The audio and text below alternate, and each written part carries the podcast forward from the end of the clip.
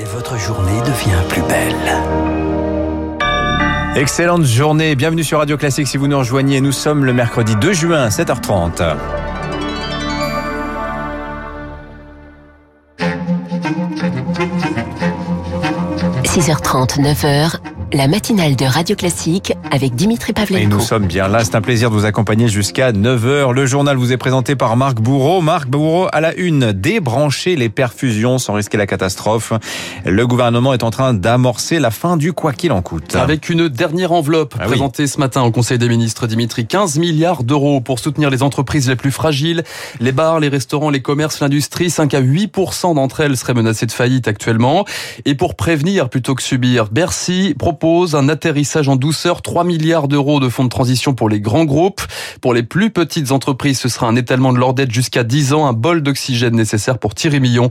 C'est le directeur des études au cabinet Altares. Bien sûr, ça va sauver des entreprises. Alors entendons-nous bien, hein, les dispositifs sont pas là pour rattraper des entreprises qui étaient quasi en défaut avant le Covid, mais pour permettre à celles qui sont rentrées dans le Covid de la bonne façon de sortir de la crise dans les meilleures dispositions. Ce qui va les aider, c'est naturellement d'étaler les dettes, hein, d'étaler euh, le règlement des cotisations sociales et faciliter la relation avec euh, les restructureurs de la dette et je pense naturellement au tribunal qui apporte ses conseils pour peu qu'on sache évidemment le solliciter. On parle par exemple des restaurateurs, notamment des grandes métropoles, ils ont encore besoin d'être accompagnés et les mesures vont dans ce sens-là. Thierry Million avec euh, Émilie Vallès. Les finances, elles, se creusent, plus 9,4% de déficit cette année. Pas question pour autant d'augmenter les impôts.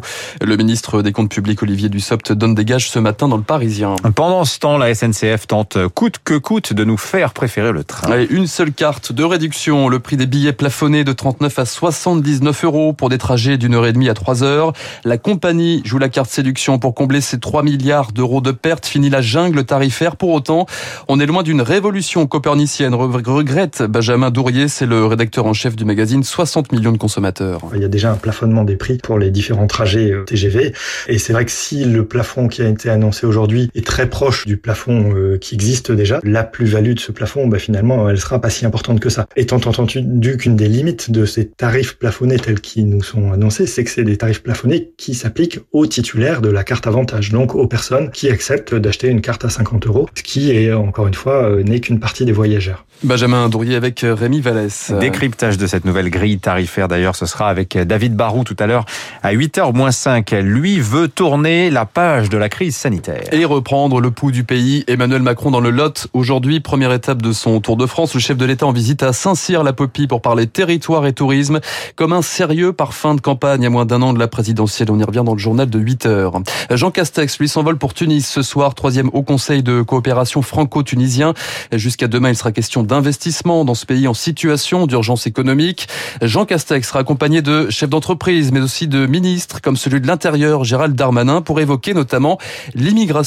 Et sur ce point, le Premier ministre français jouera les émissaires de Bruxelles, comme l'explique le chercheur Mathieu Tardis. Les Tunisiens sont aujourd'hui la première nationalité qui arrive sur les côtes italiennes. Et bien sûr, du fait des liens qu'il y a entre la France et la Tunisie, ces personnes reviennent ensuite sur le territoire français. Euh, la France et l'Union européenne attendent plusieurs choses de la Tunisie. Surtout et avant tout, c'est une meilleure euh, coopération de la Tunisie en matière de réadmission et de retour des Tunisiens en situation irrégulière sur le territoire français et européen. Mathieu Tardis, chercheur à l'IDRI, interrogé par Marc Tédé. Aux États-Unis maintenant, Joe Biden veut briser le silence sur le massacre de Tulsa. Première visite d'un président américain dans cette ville de l'Oklahoma, 100 ans après l'attaque d'un quartier afro-américain par une foule blanche. Elle avait fait plusieurs centaines de morts.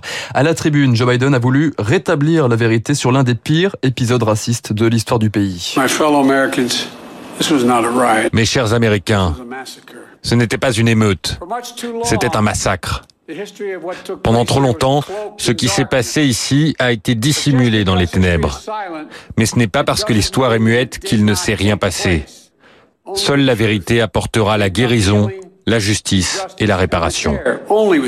Joe Biden qui a promis par ailleurs cette nuit de se battre pour qu'une loi électorale protège l'accès des Afro-Américains aux urnes dans les semaines qui viennent au Congrès. À l'étranger, toujours Melbourne maintient ses digues contre le coronavirus, confinement prolongé de 7 jours dans la deuxième ville d'Australie face à la propagation du variant indien, un mutant qui menace aussi le déconfinement au Royaume-Uni, même euh, aussi aucun décès à l'hôpital Nater censé hier, une première dans le pays depuis juillet 2020. Le nombre de malades lui repart à la hausse et retrouve son niveau de la mi-avril. Alors à contrario, l'horizon est en train de se dégager en Israël. hein. Oui, imaginez Dimitri, toutes les restrictions sont levées depuis hier, à l'exception du port du masque en intérieur. Là-bas, la vaccination à tour de bras depuis décembre porte ses fruits.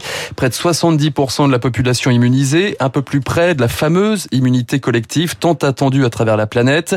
Mais il manque encore 20% de piqûres à l'État hébreu pour être tiré d'affaire et c'est là que ça se complique selon l'épidémiologiste Antoine Flaou. Israël est en train de montrer la voie. La vaccination a permis d'atteindre une grande partie de la population, mais aussi ce phénomène de plafond de verre a bien sûr été observé. Il y a en particulier des juifs orthodoxes très euh, anti-vaccinaux. Et puis, il y a des gens qui ont été aussi plus difficiles d'accès, des Palestiniens, hein, qui sont en fait sous les conventions de Genève, sous la responsabilité euh, d'Israël et qui euh, n'ont pas bénéficié de la vaccination en Israël. Donc oui, il y a eu certainement une très belle campagne vaccinale menée en Israël, mais qui a aussi ses lacunes. Antoine Flaou avec Rémi Pfister. Enfin, Dimitri, les tennisman français cherchent toujours le remède miracle à Roland Garros. L'hécatombe se poursuit. Oh là Il là. ne reste plus que 7 tricolores sur 29 engagés. Plus mauvais score depuis 20 ans. Tous les espoirs reposent sur les épaules de Caroline Garcia, d'Harmonitan et d'Enzo Quaco qui disputent le deuxième tour cet après-midi. À noter hier la qualification sans douleur de Rafael Nadal et Novak Djokovic. Quelle pression hein, d'être euh, les dans les derniers Français, dernières Françaises, dernières Ah, ça Françaises pèse en lourd, lice. là, non Ah, ça pèse lourd. Merci Marc Bourreau. Sur Radio Classique, à suivre dans un instant, les spécialistes. On va parler de cinéma avec Bruno Kras, le cinéma qui euh, des niveaux de fréquentation incroyables. Et puis Alexis Karklin, c'est là, il va nous parler d'une petite histoire finlandaise très croustillante.